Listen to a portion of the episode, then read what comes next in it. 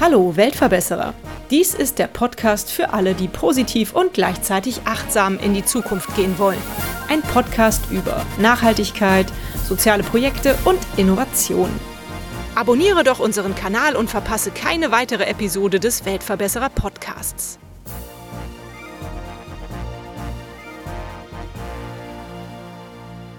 Chancengleichheit und Bildungsgerechtigkeit für Grundschulkinder. Dafür steht der Verein Balu und Du. Bei mir heute zu Besuch ist Lisa Gregor. Liebe Lisa, erstmal herzlich willkommen und vielen Dank, dass du den Weg zu mir gefunden hast. Wie setzt ihr diesen Wunsch als Balu und Du denn in die Tat um? Was macht ihr genau?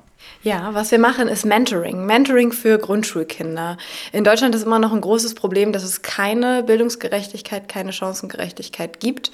Und mit dem Programm, das wir machen, können wir die auch nicht herstellen, aber wir können die Effekte abfedern. Und das tun wir, indem wir Kinder Kindern, die eben von dieser Ungerechtigkeit betroffen sind, PartInnen vermitteln und die treffen sich dann ein Jahr lang, mhm. einmal pro Woche und machen was Schönes, das auf den ersten Blick erstmal gar nichts mit Lernen zu tun hat.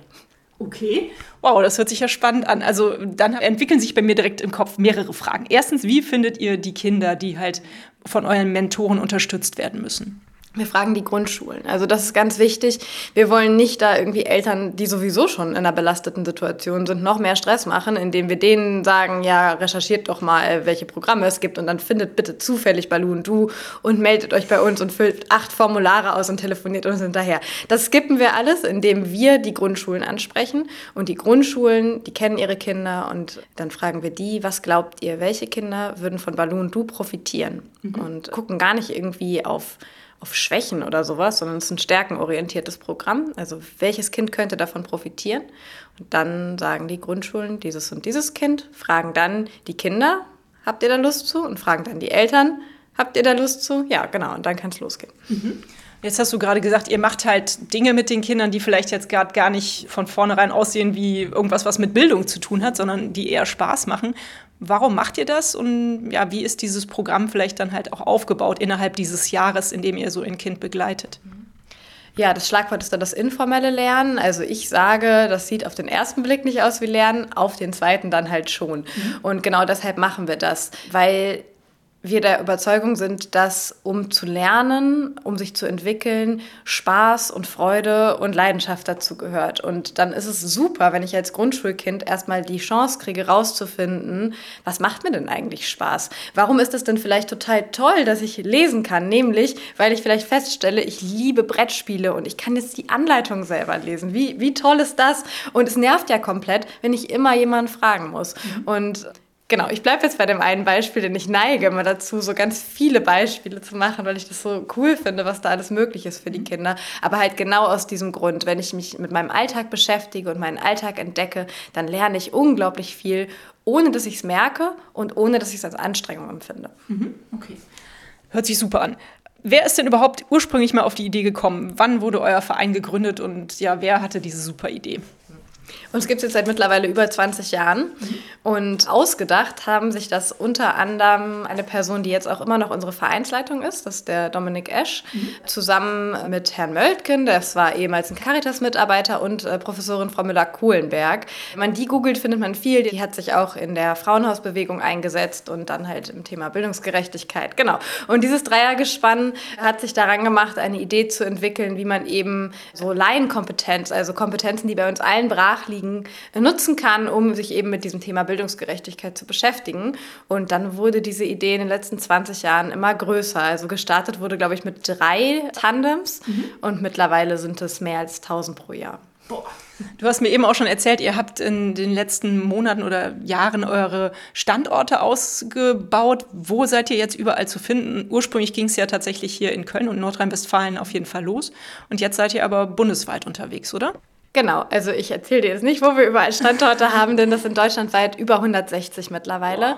Und einen Schwerpunkt haben wir in Nordrhein-Westfalen, da mhm. sind es 91 oder 92. Cool. Mit was für Partnern arbeitet ihr da zusammen? Also da muss ja wahrscheinlich auch ein bisschen Geld fließen, oder?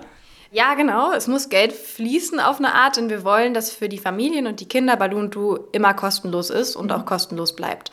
Wir arbeiten mit drei unterschiedlichen Partnergruppen zusammen. Das eine sind Hochschulen, also irgendeine Uni, die sagt, ja, ich finde Balloon Du cool, ich biete das hier einfach als Seminar an und dann können Studierende da mitmachen, kriegen im Idealfall das als Praktikum angerechnet oder kriegen vielleicht sogar Credits dafür und suchen ein wöchentliches Seminar zu Balloon Du und betreuen zusätzlich ehrenamtlich das Kind einmal pro Woche. Super, das ist ja cool. Mhm. Das ist richtig cool. Ja. Weil das so cool ist, haben wir uns überlegt, ja, wenn die Hochschulen das können, dann können das auch schon die Großen an Gesamtschulen, Gymnasien und Berufskollegs. Das heißt, auch da sind wir in den Oberstufen angesiedelt und dann machen die das als Unterrichtsfach, sprechen wieder im Unterricht darüber, wie läuft es eigentlich und was mache ich da eigentlich, vielleicht mhm. was ist Bildungsgerechtigkeit, aber auch, was ist denn so eine Bindung zu einem Kind, was bedeutet das eigentlich, was bedeutet professionelle Distanz, was muss ich da beachten, lernen das im Unterricht mhm. und treffen sich dann wieder zusätzlich ehrenamtlich mit dem Kind. Das ist die zweite Säule, also mhm. weiterführende Schulen. Und als drittes kann ich das auch einfach als Ehrenamt machen, also ganz frei. Da muss ich nicht zur Schule gehen oder zur Uni, da kann ich auch Florist sein oder weiß ich nicht, Baggerfahrer, das ist ganz egal und kann das dann als Ehrenamt nebenberuflich machen. Super. Und ich denke mal, dass äh, diese Leute, die sich dann ehrenamtlich bei euch einsetzen, aber auch so eine Art, ja, keine Ahnung, Fortbildung von euch bekommen, was man da tun kann und vielleicht oder eine unterstützende Hilfe im Hintergrund ist, oder? Genau, du warst ja gerade bei dem Punkt, da muss ja Geld fließen. Da bin ich dann, habe ich gesagt ja und habe dann gar nicht mehr gesagt, inwiefern. Genau an der Stelle, also Geld quasi in Form von Personalkosten. Denn was wir nicht wollen, ist einfach nur sagen, hier hast du ein Kind, mach mal irgendwas mit dem, wird schon gut laufen. Das wäre ein bisschen komisch und ich glaube, das würde auch bei den Eltern nicht so gut ankommen. Und vor allen Dingen, wir würden da ja auch unsere MentorInnen einfach ins kalte Wasser schmeißen mhm. und ja, das wäre auf allen Ebenen unfair und unsicher und nicht gut. Deshalb gibt es eben dieses Begleitseminar. Das findet mindestens alle 14 Tage statt. Das heißt, wenn ich Balloon Du mache, sitze ich mindestens alle 14 Tage in einer Gruppe zusammen und spreche darüber, wie es eigentlich läuft. Und zusätzlich schreibe ich noch ein Online-Tagebuch, das dann auch wieder von einer Fachkraft gelesen wird. Also es ist ganz schön viel. Da gehören auch noch Kinderschutzschulungen dazu. Ich mache immer sehr gerne Werbung für das Ehrenamt bei Balloon Du, weil ich selbst bei Baloo war und mir das super viel Spaß gemacht hat. Aber es ist halt schon schon auch viel Zeit, das muss man sich klar machen. Ich glaube, das ist einfach so, weil es halt eine verantwortungsvolle Aufgabe ist, die man mhm. übernimmt. Wer ist in dem Namen Balu und wer ist du? Balu sind die Großen und du sind die Kinder. Vielleicht kannst du noch mal ein bisschen was darüber berichten. Wir haben das natürlich eben schon so im Ansatz gemacht. Wo seid ihr mittlerweile gelandet? Ihr habt ja schon einiges erreicht und du hast mir im Vorgespräch auch schon verraten, es ist euch total wichtig, dass es auch ein nachhaltiges Projekt ist, dass es eine Wirksamkeit hat. Bitte sprich doch mal darüber. Sehr gerne. Darüber spreche ich sehr gerne, weil das so schön ist. Also Balloon Du hatte das Glück, dass relativ am Anfang ein Forschungsinstitut auf uns aufmerksam geworden ist, das mhm. BRIC-Institut in Bonn. Die beschäftigen sich so mit äh, Verhaltensökonomie und die wollten schauen, ist es eigentlich nur eine nette Idee und die haben da Spaß auf dem Bolzplatz oder kommt da wirklich was bei rum? Und ja, haben sich dann viele Kinder angeschaut. In einer breit aufgestellten Studie, also mit einer Kontrollgruppe, wurden Kinder ausgewählt mit einem niedrigen sozioökonomischen Status, die dann einen Balu bekommen haben. Mhm. Und Kinder mit einem niedrigen sozioökonomischen Status, die dann leider keinen Balu bekommen haben. Und auch Kinder aus Familien mit hohem sozioökonomischem Status, die haben auch kein Balu gekriegt. Mhm. Und dann hat man sich vorher ab deren Verhalten angeschaut, zum Beispiel im Bereich prosoziales Verhalten. Also wie gut kann ich teilen, wie mhm. ist meine Frustrationstoleranz, solche Dinge. Und hat leider festgestellt, die Kinder aus Familien mit hohem sozioökonomischem Status haben da große Vorteile und Fortschritte. Das ist auch allgemein bekannt. Das ist jetzt keine Entdeckung von Balloon Du, sondern da erscheinen gefühlt jährlich neue Studien, die immer wieder diese Effekte belegen ja, das ist erstmal ärgerlich. Und dann wurde sich angeschaut, wie sieht das denn nach einem Jahr Balloon Du aus? Mhm. Und da hat sich dann gezeigt, die Kinder mit niedrigem sozioökonomischen Status, die bei uns mitgemacht haben, konnten in ganz vielen Bereichen des sozialen Verhaltens diese, diese Lücke im Verhalten schließen. Mhm. Also die war nicht nur ein bisschen besser, sondern die war weg, diese Lücke. Wow. Und das war dann nicht nur für eine Woche so, sondern man hat zwei Jahre später nochmal geguckt und die Ergebnisse waren noch ähnlich. Das mhm. heißt, diese Kinder nutzen diesen Anschub unglaublich stark und machen da ganz, ganz viel draus. Machen da so viel draus, dass sich das auch in schulischen Leistungen zeigt. Obwohl wir, wie gesagt, mir ganz wichtig ist, dass die nicht merken, dass sie lernen. Sie tun es doch und sie werden offener in der Schule und ja, genau, haben einfach bessere Noten dadurch und mhm. landen dann am Ende sehr viel häufiger, zum Beispiel auf einem Gymnasium und machen ein Abitur. Was jetzt nicht heißt, die müssen alle, jeder Mensch muss aufs Gymnasium gehen und Abi machen. So, das, das ist jetzt auch vielleicht nicht der Pfad zum, zu einem glücklichen Leben. Aber was wir damit ja schaffen, sind Möglichkeiten. Mhm. Ich habe einfach mehr Entscheidungsräume, wenn ich bei uns als besser angesehenen, höher gerankten Bildungsabschluss mache.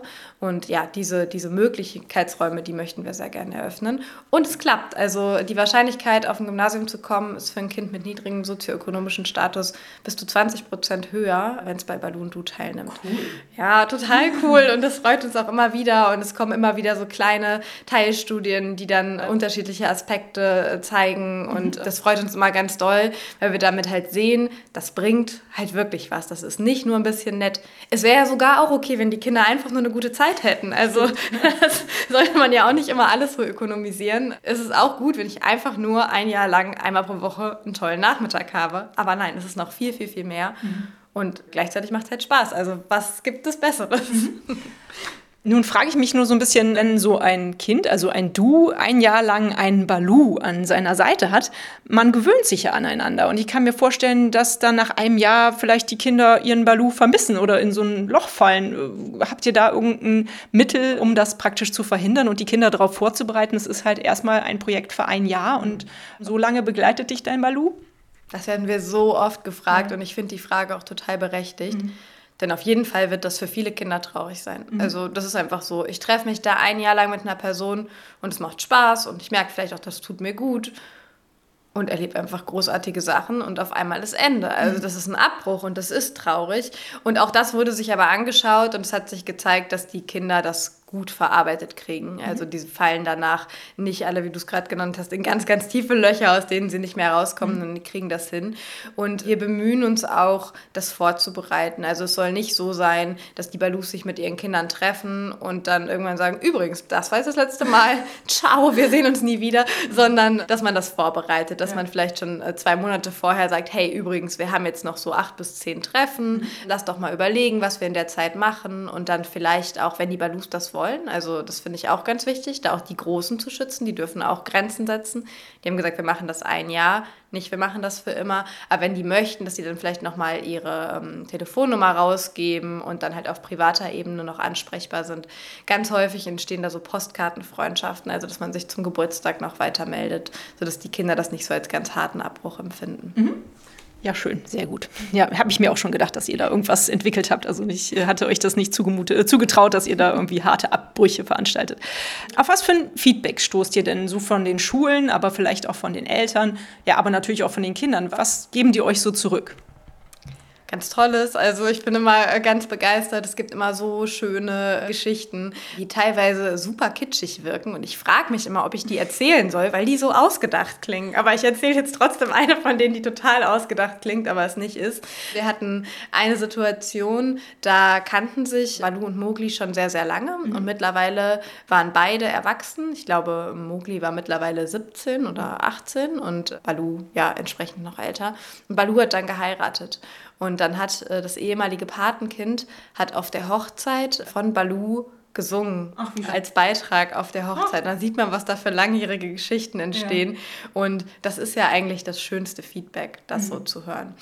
Ein anderes sehr schönes Feedback, das ich mag, ist immer, wenn Schulen, die teilnehmen, also weiterführende Schulen, die das als Kurs anbieten, am Anfang Angst haben, dass das so mega viel Arbeit macht und sagen, ja, wir gucken jetzt mal ein Jahr, aber ob wir das weitermachen, keine Ahnung. Ich will mir da keinen Klotz ans Bein binden. Und wenn die dann nach einem Jahr kommen und sagen, okay, ich dachte, ich mache irgendwie was Gutes für Grundschulkinder, ja, mache ich bestimmt auch, aber ich mache auch was Gutes für mich und für das Schulklima, weil ich mich auf einmal als Pädagoge oder als Pädagogin wieder empfinde und auf einmal sitze ich vor einer Klasse, die total wache Augen hat und die versteht, warum das relevant ist, was wir mhm. hier im Pädagogikunterricht oder auch im Deutschunterricht, je nachdem, an was es angedockt ist, lernen und da auch neue Entfaltungsräume erfahren. Das, genau, finde ich sehr schön, dass das so für alle was Positives hat. Auf jeden Fall. Definitiv. Was ist denn aktuell eure größte Herausforderung? Die größte, also es gibt ja im Projekt immer viele Herausforderungen. Ich würde fast sagen, die größte, die mich gerade umtreibt, ist die Frage nach dem Zustand der mentalen Gesundheit der jungen Menschen in Deutschland. Weil da ist ja dieses Jahr auch nochmal eine Untersuchung erschienen, die gezeigt hat, dass, ich weiß die Zahl nicht genau, aber ich glaube, dass fast bis ein Viertel der Jugendlichen angibt, dass sie unter Angst Zuständen leiden oder unter anderen psychisch-mentalen Belastungen. Mhm. Und ja, da mache ich mir Sorgen, was das macht mit Programmen wie Baloo und Du, weil wir wollen ja auch nicht, dass junge Leute, die eigentlich gerade sich intensiv mit sich selbst beschäftigen müssen und das auch tun sollen an der Stelle, dann auf einmal Balus werden sollen. Also das, das ist so ein bisschen ein Konflikt, den ich da sehe. Und ich glaube, dass das auch noch so Corona-Nachwirkungen sind. Und ja, dass uns, uns, das wahrscheinlich alle noch, noch viel beschäftigen wird. Das mhm. höre ich auch immer wieder, wenn ich mit Lehrkräften spreche, dass die diese Frage auch umtreibt. Auf der anderen Seite höre ich dann auch, dass teilweise Jugendliche bei Balloon Do mitmachen und sagen, wow, das hat mir wieder so eine Leitlinie gegeben. Mhm. Das ist, hat dann ja auch was Positives, aber ich glaube, das ist ein zweischneidiges Schwert und man muss da ganz vorsichtig sein. Balloon Do ist kein, kein Heilmittel irgendwie dafür, wenn ich als jugendliche Person ganz viel Druck, Belastung und Stress empfinde. Mhm.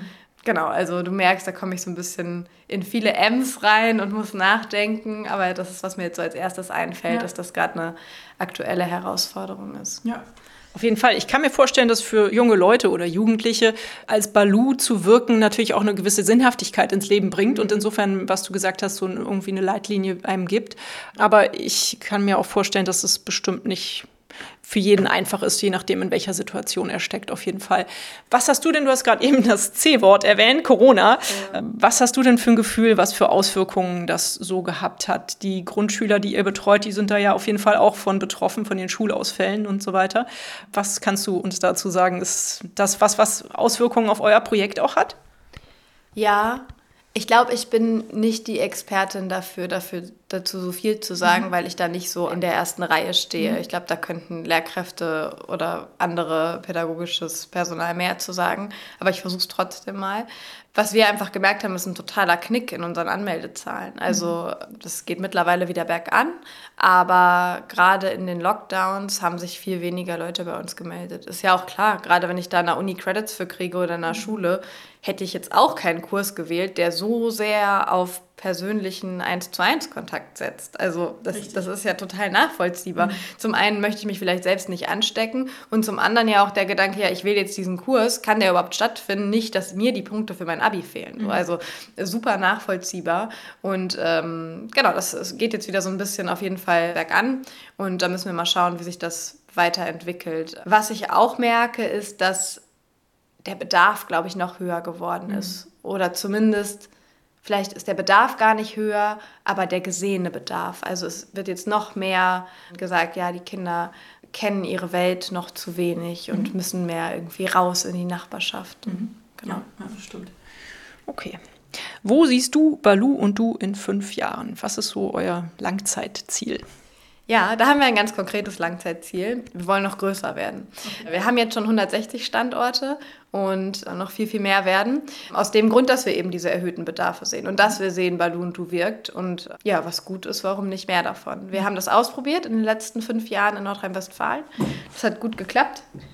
Da sind wir gestartet mit 32 Standorten und da sind jetzt halt 60 neue dazugekommen in, in fünf Jahren. Und da war halt noch die Corona-Pandemie dazwischen. Das heißt, da war ja eigentlich jetzt nicht so die perfekte Zeit für Wachstum. Hat halt trotzdem geklappt. Waren das überhaupt fünf Jahre? Was rede ich denn? Seit 2019? Ja, doch, sind jetzt fast fünf Jahre. Kann man schon so. genau. Und das, das wollen wir jetzt in anderen Bundesländern in Deutschland auch ausprobieren. Also auch da so einen Zuwachs zu erzeugen. Mhm. Ja. Kommen wir doch mal zu dir persönlich. Du hast ja gesagt, du warst früher mal ein Balu, also du hast selber jemanden betreut sozusagen. Und mittlerweile bist du im Verein ja weiter sozusagen gewachsen. Was treibt dich an, da immer weiter mitzumachen? Macht dich die Aufgabe so glücklich oder siehst du einfach, was das für einen Output hat? Ja, wie ist es bei dir persönlich? Ich glaube, was mich persönlich umtreibt, das ist mir auch ich glaube, in den letzten zwölf Monaten nochmal so klar geworden, dass es eigentlich mein Hauptthema ist, ist so diese Frage nach Gerechtigkeit. Mhm. Ich habe auch schon während des Studiums, ich habe eigentlich Germanistik studiert, also was ganz anderes, immer in Jugendzentren und so weiter gejobbt und mhm bin da erstmal so auf Einzelfälle aufmerksam geworden, dass ich dachte, boah, das arme Kind, also so ganz, ganz plump, ähm, was ist das für ein Leben? Ich bin im Vergleich so privilegiert aufgewachsen und musste mich so vielen Herausforderungen nicht stellen. Und mhm. dieses Kind bewältigt die so großartig, diese Herausforderungen, und hat trotzdem einfach immer so einen kleinen Wackerstein im Gepäck, den andere Kinder nicht tragen müssen. Mhm. Und den hat es sich da ja nicht selbst reingelegt. Und den haben auch die Eltern des Kindes ihm da nicht aktiv reingelegt, diesen Wackerstein, sondern das ist einfach eine systemische Herausforderung.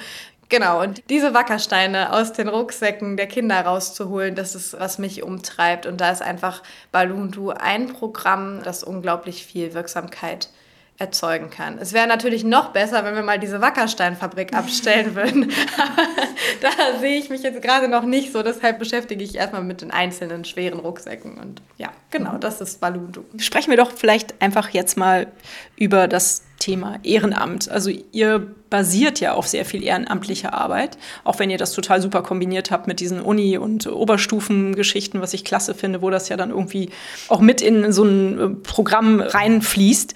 Aber was kann man denn vielleicht tun, um die Leute ein bisschen vom Ehrenamt ja, zu überzeugen oder eine Lanze für das Ehrenamt zu brechen, sagen wir es mal so. Es ist ja eigentlich was sehr Schönes. Also ich arbeite sehr gerne ehrenamtlich, aber ich weiß auch, dass es natürlich nicht immer die Zeit dafür da ist, ehrenamtlich zu arbeiten. Viele sagen ja, ach nee, für Ehrenamt habe ich doch eh keine Zeit.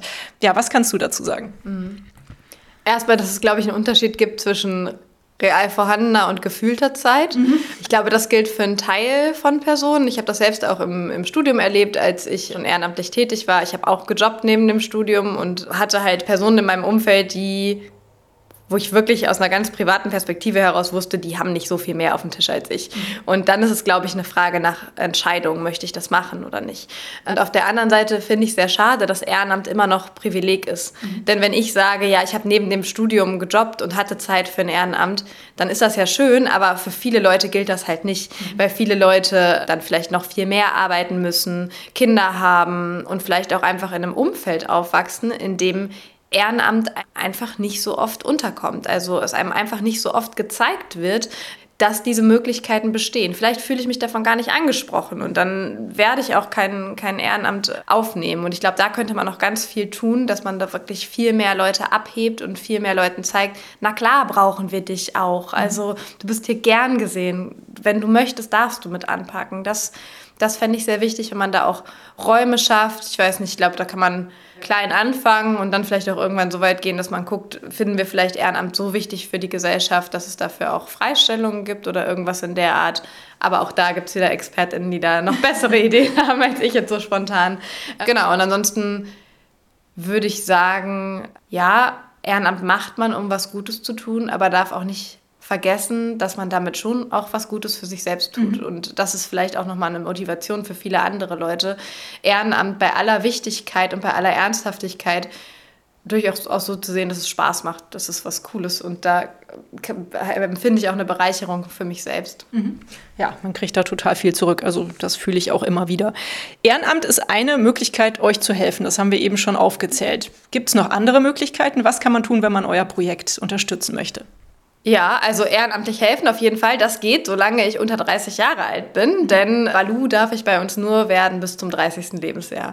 Für alle, die älter sind, hilft es uns, wenn man über uns spricht, auf jeden Fall. Also einfach immer mal wieder den Namen Balu und du droppen. Vielleicht kennt es ja irgendwer noch nicht, das hilft. Und auf der anderen Seite ehrlich gesagt ganz einfach Geld. Also wir sind ein Verein, wir leben von Spenden und Fördermitteln. Mhm. Äh, man sagt, das ist nach einer coolen Sache. Dann kann man auch einfach schauen, welcher Standort ist vor Ort und dann da ein bisschen für die Taschengelder spenden oder halt direkt unserem Verein. Ja, es kommt letzten Endes bei den Kindern an. Ja. Mhm. Super. Sehr gut, haben wir das auch geäußert. Wo findet man euch denn im Internet? Und ja, wenn man jetzt mehr zu Balloon Du wissen möchte, was kann man tun? Ins Internet mal Balloon Du reintippen. da findet man da ganz viel. Also wir haben eine Website, die ist auch gerade seit diesem Jahr neu. Ich finde, die ist auch ziemlich schick gerade. Ja, genau, da haben wir dann auch so Erklärvideos verlinkt, die sind auch bei YouTube hochgeladen und man findet da auch die ganzen Studien, von denen ich gesprochen hatte vorhin, verlinkt. Dann kann man sich da richtig tief ins Gewühl stürzen und sich das alles durchlesen mhm. und äh, ja, ganz, ganz viele Beiträge. Und es gibt es auch in den sozialen Medien. Also wir haben einen Instagram-Account und bei LinkedIn und Facebook gibt es uns auch. Super. Sehr gut. Also überall zu finden. Balu genau. und du eingeben in die Suchmaschine eurer Wahl. Natürlich am besten Ecosia. Denkst du denn, Balu und du, dass das eine Weltverbesserer-Geschichte ist? Du erwartest jetzt, dass ich auf jeden Fall sofort Ja sage. Nein, das erwarte ich nicht. Ich würde die Frage nicht stellen, wenn es nicht mehrere Antwortmöglichkeiten gäbe. Ja und nein. Ja, weil ich es für eine absolut gute Sache halte, die nicht nur gut ist, sondern die ich sogar als notwendig bezeichnen würde. Mhm. Mentoring hat riesige Effekte und jetzt gerade sind wir in dieser Situation, in der wir noch keine Bildungsgerechtigkeit haben. Das heißt, es braucht Balloon Du. Und trotzdem würde ich uns da eher als Pflaster sehen. Mhm. Denn was wir eben nicht schaffen, das hatte ich vorhin schon einmal kurz angesprochen, ist, dass wir wirklich so Gerechtigkeit herstellen. Mhm. Wir arbeiten mit einzelnen Kindern. Gerechtigkeit ist keine individuelle Frage. Mhm. Deshalb verbessert unser Programm erstmal nicht die Struktur der Welt, aber die Leben von einzelnen Kindern. Und mhm. dadurch, dass wir da so vielen Menschen aufzeigen, was möglich ist und so vielen jungen Erwachsenen die Chance geben, zum einen die Herausforderungen zu erkennen und auf der anderen Seite auch die eigene Wirksamkeit mhm. wahrzunehmen, würde ich sagen, da steckt dann das Potenzial drin, im nächsten Schritt auch auf einer größeren Ebene zu wirken. Mhm. Wow, das hast du sehr schön ausgedrückt, da brauche ich gar nichts mehr zu, zu sagen. Dann werden wir doch jetzt einfach mal ein bisschen politisch und reden über Bildungsgerechtigkeit und Chancengleichheit. Warum ist das eigentlich in Deutschland so ein großes Problem? Und vielleicht kannst du auch einfach noch mal ein bisschen aufzählen. Du hast eben von den Wackersteinen gesprochen, die manche Kinder mit sich herumtragen müssen. Was sind das für Wackersteine? Herkunft bestimmt immer noch massiv jeden einzelnen Lebensweg. Und mit Herkunft meine ich nicht, aus welchem Land komme ich. Das hat, wenn man, es wurde sich dieses Jahr nochmal angeschaut, was sind eigentlich so Effekte für äh, Armut oder für äh, erfolgreiche Lebenswege, die eben nicht in unterschiedlichen Formen von Armut Enden angeschaut und da ist Migration nicht unter den Top 3 Effekten. Die Top 3 Effekte sind Bildungsstand der Eltern, Haushaltseinkommen und Alleinerziehendenstatus. Also Migration ist da häufig so sehr im Fokus, mhm. aber es ist eigentlich unfair. Also wir haben eigentlich größere Pro Probleme als das und äh, müssten uns da gar nicht immer so dran aufhängen. Was jetzt nicht heißt, dass wir uns nicht damit beschäftigen sollten, Menschen, die in Deutschland ankommen, mehr Chancen zu ermöglichen und die bei allem zu unterstützen. Aber so eine negative Fokussierung darauf brauchen wir gar nicht, weil wir haben andere Probleme, mit ja. denen wir uns mal befassen könnten. Genau, also da habe ich jetzt schon die drei Hauptfaktoren nach aktuellem wissenschaftlichen Stand genannt und die führen dazu, dass ich mein Leben lang davon beeinflusst werde. Mhm. Also einmal einfach wirklich messbar in Form von Haushaltseinkommen, auch Haushaltseinkommen wieder ungleich Glück, aber trotzdem ist es ja gut, wenn ich mir meine Miete leisten kann. Und auf der anderen Seite finde ich dabei ganz bemerkenswert und auch erschreckend, dass ich durch unterschiedliche, also ich komme da nicht raus, ich kann machen, was ich will. Meine Eltern können ganz viel Zeit und Mühe in mich reinstecken und dann durch glückliche Umstände und viel harte Arbeit schaffe ich es vielleicht, studieren zu gehen und schaffe es dann auch gut an der Uni zu sein und dann promoviere ich vielleicht. Und wenn man sich dann aber anschaut, was passiert dann, ist es so, dass sogar promovierte Personen die aus einem nicht akademischen Haushalt kommen, ihr Leben lang weniger verdienen als promovierte Personen okay. aus akademischen Haushalten. Und ich glaube, um die promovierten Leute, da müssen wir uns jetzt nicht so einen Kopf machen. Ich glaube, die kriegen, die kriegen das schon alle irgendwie hin. Aber trotzdem zeigt das ja, wie weit diese Effekte reichen. Und das hat dann, glaube ich, auch ganz viel mit Geld zu tun, aber auch mit ja, dem ganzen Habitus, den ich mitbringe, mhm. wenn ich vielleicht an eine Uni komme und ja, Genau, also da kann man auch, auch Stunden drüber reden, was, was dann auch so Entfremdungseffekte zum eigenen Elternhaushalt sind und so weiter. Also es ist ein sehr komplexes, sehr, sehr großes Thema, wo es auch ganz viele kluge Köpfe gibt, die da ganz viel zu sagen können. Aber ich glaube, es würde uns allen schon immer sehr helfen, wenn wir diese Herausforderungen wahrnehmen und sehen würden. Ich habe das Gefühl, äh, Bildungs- und Chancengerechtigkeit ist was, da glauben viele Leute so im Alltag noch, dass das hier ja gar nicht so ein Thema mehr ist mhm. und dass es eigentlich schon alles geregelt ist und das ist halt leider nicht so. Mhm. Ja, das stimmt, da hast du vollkommen recht. Normalerweise stelle ich ja immer die Frage, was wünschst du dir für Dinge für eine bessere Welt? In dem Falle würde ich aber tatsächlich gerne von dir wissen, was wünschst du dir denn in Deutschland für eine bessere Bildung oder für eine gerechtere Bildungslandschaft? Was müsste denn passieren, damit das sich vielleicht ändern könnte? Ich hätte jetzt Ideen für konkrete Maßnahmen. Die sage ich jetzt aber gar nicht, sondern will nochmal das betonen, was ich eben am Ende der letzten Frage gesagt hat, ja. habe. Erstmal, dass wir alle akzeptieren, dass wir noch keine Gerechtigkeit haben. Wir leben nicht in einem super System, das einfach nur noch superer werden muss. Und eigentlich geht schon allen Kindern gut. Und eigentlich ist es ja so, dass ich nur mich genug anstrengen muss und dann kriege ich alles hin. Wir müssen akzeptieren, dass das nicht der Fall ist, sondern dass es Faktoren gibt, die ich durch Fleiß und harte Arbeit und Mühe geben nicht ausgebügelt kriege und dass ich das auch nicht von jeder Person erwarten kann. Und ich glaube, wenn wir diese, diesen Umstand gesamtgesellschaftlich akzeptieren würden, dann wären wir auch alle bereiter, die vielen Lösungen, die schon so rumliegen, mhm. wirklich in die Umsetzung zu bringen und flächendeckend in die Umsetzung zu bringen. Mhm. Ja, cool. Denkst du denn, es gibt in Europa ein Land, das das schon besser umsetzt? Hast du da irgendwie so einen Überblick? Man sagt ja immer, Finnland hat so eine tolle Bildungslandschaft. Stimmt das deiner Ansicht nach? Ich weiß nicht, ob meine Ansicht da so wichtig ist, aber es gibt ja Untersuchungen, die gucken, welche Systeme sind bildungsgerechter. Mhm. Und da gibt es äh, viele Länder, die bildungsgerechter als Deutschland sind. Ich meine, dass Finnland da gerade nicht mehr führend ist, aber immer noch sehr gut dasteht. Mhm. Da könnte man jetzt so in den Bereich gehen, hat das was mit dreigliedrigem Schulsystem zu tun und so. Aber ich glaube, da sind andere Personen noch, noch, noch sprechfähiger. Ja, also ich hätte da auch mich über deine Meinung gefreut, aber es ist gut, wenn du, wenn du da jetzt nichts zu sagen möchtest, ist auch vollkommen in Ordnung. Wie war das denn für dich früher? Hast du Schule gemocht? Hat dir Schule Spaß gemacht? Weil ich habe jetzt gerade so ein bisschen das Thema mit meinem Sohn, der ist zehn und er hat schon auch Schwierigkeiten, überall so zurechtzukommen, hat eine Leserechtschreibschwäche und das macht ihm natürlich alles nicht einfacher. Und deswegen kommt von ihm dann häufig die Antwort so, nee, Schule, Schule finde ich doof. Und ich finde es so schade, weil ich bin gerne zur Schule gegangen und ich versuche ihm dann immer zu vermitteln, wie toll das ist, was für Möglichkeiten er hat und dass er doch das Schöne daran sehen soll. Wie war es bei dir früher? Mhm. Ich bin lange Zeit sehr gerne zur Schule gegangen mhm. und dann hatte ich irgendwann nicht mehr so richtig Bock. Und rückblickend betrachtet würde ich sagen, dass das auch an so einer leidenschaftsabtötenden Wirkung lag, die Schule oft hat ja. und auch an einem Anspruch an Kompetenzen, die ich vielleicht nicht hatte und dafür hatte ich aber ganz viel andere und die konnte ich wiederum nicht so richtig ausleben ich glaube, für mich hat Schule nicht so richtig eine große Rolle gespielt. Ich bin da so durchgegangen und es hat mich nicht so groß angestrengt und ich habe es auch nicht so richtig ernst genommen. Es hat halt immer irgendwie gut geklappt. Und das ist ja aber eigentlich, also ich lache da jetzt drüber, aber total schade, oder? Mhm. Weil wenn mir das doch leichtfertig trotzdem keinen Bock drauf hatte, dann was ist denn da schiefgelaufen? Dann mhm. lag es ja ja, doch irgendwo am Bildungssystem. Genau schon, ja. okay. Hast du eine Idee, äh, das finde ich nämlich auch einen ganz interessanten Ansatz für ein neues Schulfach, weil da wird ja jetzt mittlerweile auch viel darüber diskutiert, ob man äh, Schulfächer einführen sollte, wie, was weiß ich, Empathie oder ja auch so Sachen wie, wie mache ich meine Steuererklärung oder so, dass sowas halt auch einfach ein Schulfach sein sollte, damit die Schüler auch solche Dinge halt in der Schule lernen. Mhm. Ich habe ja gerade gesagt Leidenschaft. Ne? Ich weiß jetzt nicht, wie viel Leidenschaft wir bei 15-Jährigen fürs Thema Steuererklärung wecken können. Aber wer weiß. Ich würde da vielleicht weniger in Fächern denken, sondern mehr in Haltung mhm. und Schulen auch mehr Freiräume lassen. Denn sowas wie Balloon Do ist eine tolle Sache und trotzdem ist das für Lehrkräfte in der Einführung immer ein bisschen nervig. Die müssen intensiv mit ihrer Schulleitung sprechen, die müssen intensiv gucken, wie kriege ich das denn jetzt hier rein und es muss ja gar nicht sein. Wir haben da jetzt schon viel Vorläufer, weil es uns halt schon so oft in NRW gibt. Das heißt, ich kann immer sagen, jo, die anderen Schulen haben das alle so gemacht, macht ihr das doch auch so.